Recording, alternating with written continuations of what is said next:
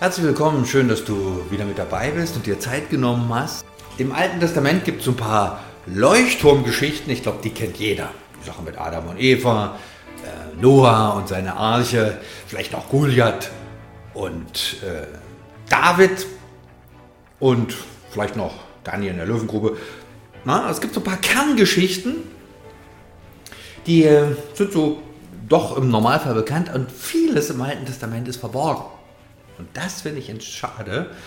Äh, mancher sagt auch, Mensch, im Alten Testament und mit der Gewalt und so, wie ist das eigentlich? Und äh, traut sich da nicht so richtig ran und manches ist auch nicht einfach zu verstehen, keine Frage. Aber es gibt einen großen Reichtum im Alten Testament, weil Gott redet, weil Gott genau das auch macht, was er im Neuen Testament macht. Gott sucht Menschen, die sagen, du, Gott, dir folge ich, dich lerne ich kennen, auf dich höre ich, mit dir bin ich unterwegs mein ganzes Leben lang.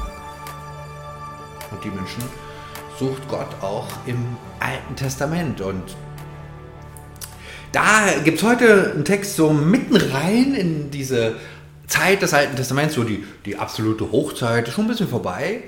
Äh, David und äh, Salomo, die sind schon sozusagen Geschichte. Dann ist dieses äh, Volk Gottes geteilt in ein Nordreich, ein Südreich.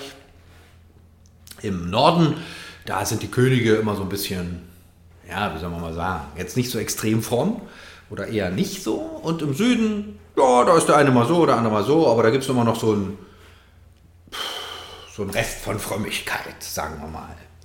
Und dann gab es immer wieder, Gott hat immer wieder Menschen geschickt, Propheten genannt, die gesagt haben, Leute, Leute, wacht auf, macht nicht das, was er sonst macht, sondern habt Augen für Gott, was er tut, was er sagt, was er macht. Und diese Propheten haben was zu Israel gesagt und oft auch gerne was um die Völker ringsrum, für die ganze Welt sozusagen. Ja, die waren da nicht gleich zufrieden. Und manche Propheten lernt man gar nicht kennen, da weiß man gar nicht den Namen, die haben nur mal irgendwie was gesagt. Manche sind so ganz große Propheten, die Jeremia, Jesaja, Ezechiel, so. Ne? Und dann gibt es auch so ein paar, die sind vielleicht ein bisschen verborgen. Und mit einem möchte ich heute mal einsteigen, ist der Elia, ein Prophet, der so zu dieser äh, Zeit gelebt hat im Norden. Und ein König war da aktiv, der war, wie soll man mal sagen, der hörte schon immer mal so die Sachen Gottes, ne? aber es wirkte sich nicht aus in seinem Leben. Er war, also wir würden heute sagen, er war jetzt nicht der frömmste, so. Ne? Hatte auch noch viele andere Eisen im Feuer. Hatte auch eine Frau, die kam aus einem ganz anderen Kulturkreis und damit auch aus einer ganz anderen Religion und der waren echt andere Sachen wichtig. Und sie glaubte nicht so an den Gott Israel, sondern so mehr an Baal, Aschera. So, das waren so Götter, die für, für alles zuständig waren, was Fruchtbarkeit anbetraf und Kraft und Leben überhaupt, gelingendes Leben. Das ist ja wichtig. Das Leben gelingt. Da war die auch ein bisschen anders drauf. Und in diese Situation es geht heute der, der Text, um den es geht. Der steht im ersten Königebrief, im 17. Kapitel. Und ich lese mal vor. Hm, als und Elia aus Tischbe in Gilead sagte zu Ahab, so wahr der Herr, der Gott Israels lebt, der Gott, dem ich diene, die nächsten Jahre wird weder Tau noch Regen fallen, es sei denn, ich ordne es an. Dann sprach der Herr zu Elia, geh von hier weg und zieh nach Osten und versteck dich am Bach Krit, der zum Jordan fließt. Trink aus dem Bach, den Raden, Raben, Raben, habe ich befohlen, dich zu versorgen. Elia machte sich auf und tat, was der Herr ihm befohlen hatte, und blieb am Bach Krit, der zum Jordan fließt. Die Raben brachten ihm morgens und abends Brot und Fleisch, und er trank aus dem Bach. Doch nach einer Weile trocknete der Bach aus, denn im Land fiel kein Regen mehr. Da sprach der Herr zu Elia, steh auf und geh nach Zarpat in die Nähe von Sidon und bleib dort. Ich habe dort einer Witwe den Auftrag gegeben, dich zu versorgen. Also machte er sich auf und ging nach Zarpat. Als er an den Toren der Stadt ankam, sah er eine Witwe, die Holz auflas, und er rief ihr zu und fragte, würdest du mir einen Becher Wasser holen, damit ich trinken kann? Als, ich, als sie sich auf den Weg machte, es zu holen, rief er ihr nach, und bring mir bitte auch ein Stück Brot mit. Hm, doch sie antwortete, so wahr der Herr dein Gott lebt, ich habe kein einziges Stück Brot mehr. Im Zopf ist nur noch eine Handvoll Mehl und im Krug noch ein kleiner Rest Öl. Ich habe gerade noch ein paar Zweige gesammelt, um diese Mahlzeit zu bereiten für mich und meinen Sohn. Wir werden essen und sterben. Doch Elia sagte zu ihr, hab keine Angst, geh und mach, was du gesagt hast. Aber back mir zuerst einen kleinen Leib Brot und bring ihn heraus, dann back für dich und deinen Sohn. Denn so spricht der Herr, der Gott Israels, das Mehl im Topf wird nicht aufgebraucht werden und das Öl im Krug nicht zur Neige gehen, bis zu dem Tag, an dem der Herr dem Land Regen schickt. So ging sie ging los und tat, was Elia ihr aufgetragen hatte. Und sie, Elia und ihr Sohn, aßen viele Tage lang, denn das Mehl im Topf nahm kein Ende und das Öl im Krug ging nicht zur Neige, wie es der Herr durch Elia versprochen hatte. So ein bisschen aus dem Nichts taucht hier Elia auf. Erfahren wir gar nicht viel von ihm. Und er geht zum König, also zu dem, der was zu sagen hat, und sagt: Du, es wird nicht mehr regnen, äh, bis es der Gott Israel sagt. Na, das war natürlich eine steile Ansage, sowas mag man nicht. Äh, mochte der König Ahab auch nicht. Aber warum jetzt Regen? Hm, der Hintergrund war schon so ein bisschen, für Regen ist ja, also für Fruchtbarkeit und Regen ist ja Gott zuständig. Und die hatten sich eben hier an andere Götter gewandt und nicht an den Gott Israels. Und deshalb sagt Gott so, Freunde, streht sie erstmal den Hahn zu. Ähm, und Gott sagt letztlich damit, äh, vergesst nicht, ich bin der Herr über alles. Ich bin der Schöpfer aller Dinge. Ich äh, bin auch Herr über Regen, Sonne, über alles, was du zum Leben brauchst. Vergiss das nicht. Es war jetzt ja eine ziemlich harte Lektion, denn äh, Hungersnot heißt Hungersnot und äh, das überlebt nicht jeder und das war auch hier so. Ähm, das war also sehr, eine sehr brutale Lektion. Es war auch nicht sozusagen jetzt wie aus dem Nichts heraus, sondern Gott hatte schon immer mal wieder gesagt, äh, vergesst mich nicht, aber seine Stimme war, wurde nicht gehört. Und hier bei dem König schon gleich gar nicht. Und Gott kümmert sich um Elia, um auch zu zeigen, na, brauchst keine Angst haben, selbst in schwierigen Zeiten bin ich da. Und dann hier schon so eine sehr spezielle Geschichte. Hm, Elia geht an den Bach, das kann man noch nachvollziehen, da ist Wasser drin, was zu trinken, okay. Und dann wird er hier für den Raben versorgt. Äh, auch hier sagt Gott, äh, die Natur gehört mir. Ich bin der Herr aller Dinge. Und dann ist auch diese Zeit zu Ende, er muss weiterziehen und dann kommt nochmal so, was auch im Text schon viel Platz eingenommen, die Sache mit der Witwe. Und die wird auch Jesus erwähnt die auch mal. Ne? Also das ist Menschen bekannt, die lebt mit der Geschichte, die kannten die. Das war jetzt keine, keine verborgene Geschichte irgendwie. Interessant, dass da Elia in den Norden geht, ins Ausland sozusagen, da wo die Menschen sowieso jetzt mal ganz anders glauben und nicht so, äh, wie es jetzt äh, sich die Bibel sehen, danach sehend. Und da trifft er eine Witwe und die war arm wie eine Kirchenmaus, hatte nichts außer ein Kind. Und das musste sie versorgen und äh, dachte gerade, ich esse gerade meine letzte Mahlzeit und dann, ja, dann ist es zu Ende mit meinem Leben. Und gerade die bittet Elia um Hilfe und sie erzählt ihm ihre Not. Und dann passiert so dieses äh, Wunder, wo Elia sagt, ähm, Öl hört nicht auf, Mehl hört nicht auf. Ähm, und so ist es dann auch. Und solche Geschichten kommen jetzt nicht ständig in der Bibel vor, aber immer mal. Auch der Nachfolger vom Elia Elisa ähm, hat sowas ähnliches mal im Angebot. Da ist, kommt eine, eine Frau zu ihm, die in Not geraten ist und äh, da geht, besteht die Gefahr, dass er als Sklavin verkauft wird und ihre Familie.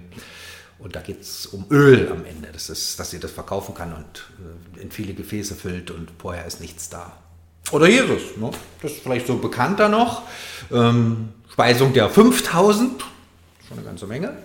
Und damit das hätte ja gereicht jetzt für die Bibel, vieles wird nur einmal erzählt, aber da gibt es eben noch die Speisung der 4000. Und immer bleibt mehr übrig, als man denkt, als wo man denkt, hä, warum, warum muss denn jetzt so eine komische Geschichte kommen? Das ist doch nicht das, was natürlich ist. Ne? Wenn es Brot alle ist, ist es alle. Da hätte ich eben einkaufen gehen müssen. Aber Gott sagt, du, ich bin Herr über alles. Ich bin nicht nur der Schöpfer der Natur, sondern ich durchdringe sie, ich bin in ihr, und du musst dir, mach dir nicht die falschen Sorgen. Ich bin da, ich bin der, der dich versorgt. Und auch hier ähm, eine große Geschichte, Elia wird versorgt von einer Frau, die jetzt mit Gott so viel nicht, erstmal so viel nicht anfangen kann. Denn er geht in eine, geht nach Norden und da ist es, ähm, wie gesagt, eine ganz andere Region. Natürlich kann man sagen, nette Märchen von gestern, aber da wirst du dieser Sache nicht gerecht. Da steckt viel drin. Ähm, die Frage ist, Gott lockt die Menschen im Grunde heraus, äh, wie reagierst du? Glaubst du mir, vertraust du mir, lässt du dich auf mich ein oder zuckst du mit den Schultern und sagst, ja, nichts für mich. Und ähm, die Geschichte hört ja auch noch nicht auf mit der Witte. Lia ist dann später wieder weg, aber dieses Kind, ne, das stirbt. Und da ist die Witwe nochmal richtig sauer und sagt, wärst du bloß nicht hergekommen, dann hätte Gott mich sozusagen nicht gesehen, auch nicht sozusagen meine Schuld und alles, und wäre das Kind nicht gestorben. Ja, und dann betet Elia ziemlich intensiv und das Kind wird wieder lebendig. Ja, und ähm, dann sagt auch die Witwe, dass sie Gott äh, anerkennt. Ganz erstaunlich. Ja, aber vielleicht ist das eine Gelegenheit, auch mal für dich zu überlegen, gibt es so einen Moment oder gibt es so in meinem Leben Situationen, wo Gott mich versorgt, wo Gott mir beisteht, wo Gott mir hilft, wo Gott Wege geebnet hat, die so jetzt erstmal nicht erkennbar waren? Geht das? Und da fällt mir immer so ein Ehepaar ein, äh, die sind seit vielen, vielen Jahren, leben die von Spenden und äh, kümmern sich um Kinder, Kinderarbeit. Also bringen denen einfach, erzählen denen was von Gottes Liebe, von Gottes Nähe und versuchen die so ein Stück weiter zu bringen im Glauben, ihnen die Augen zu öffnen für diese wunderbare Welt Gottes und haben da schon viel, viel, viel Segen äh, gemacht. Ja. Und sie sagen, Gott versorgt uns. Das ist nicht jedermanns Sache, das muss nicht sein, aber ich dachte, ja, es geht bis heute, dass Gott äh, Versorgung schenkt und Menschen da befähigt, etwas zu tun. Ganz erstaunlich. Und oft ist das eine viel eine Nummer, eine Nummer kleiner, aber die Kernfrage ist ja immer, wem vertraue ich? Ist es Gott oder ist es äh, ganz wer anders? Wem vertraue ich mein Leben an? Ist es Gott? Oder habe ich dann doch meine Sicherheitsgeschichten irgendwo anders eingelegt? trotz dieser dramatischen Geschichten und trotz der Hungersnot, das wird ja dann nochmal richtig wild, da gibt es auch ein großes, äh, äh, einen großen Showdown, wo es dann richtig zum Treffen kommt und so, aber am Ende glaubt der König nicht. Ein paar Menschen vielleicht, König nicht. Schade. Ähm, und das Nordreich äh, hat noch 150 Jahre Zeit und dann rückt die Weltmacht Assyrien an und das Ganze äh, wird vernichtet ein dramatischer Einschnitt in der Geschichte. Wird so auch nie wiederhergestellt. Diese Stämme des Nordreichs sind weithin verschollen. Und die Witwe nochmal, die das so, diesen Elia hautnah mitbekommt, die auch nicht von Haus aus jetzt irgendwie diesen jüdischen Gott äh, kennt, sagt dann, sagt dann am Ende, nun erkenne ich, dass du ein Mann Gottes bist und des Herrn Wort in deinem Mund ist Wahrheit.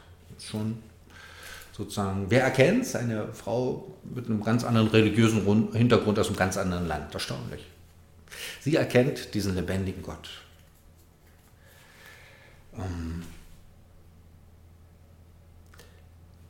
sind das nur so seltsame Geschichten im Alten Testament oder ist es so diese Spur, die Gott legt, um mich herauszufordern, wem vertraue ich? Wem glaube ich?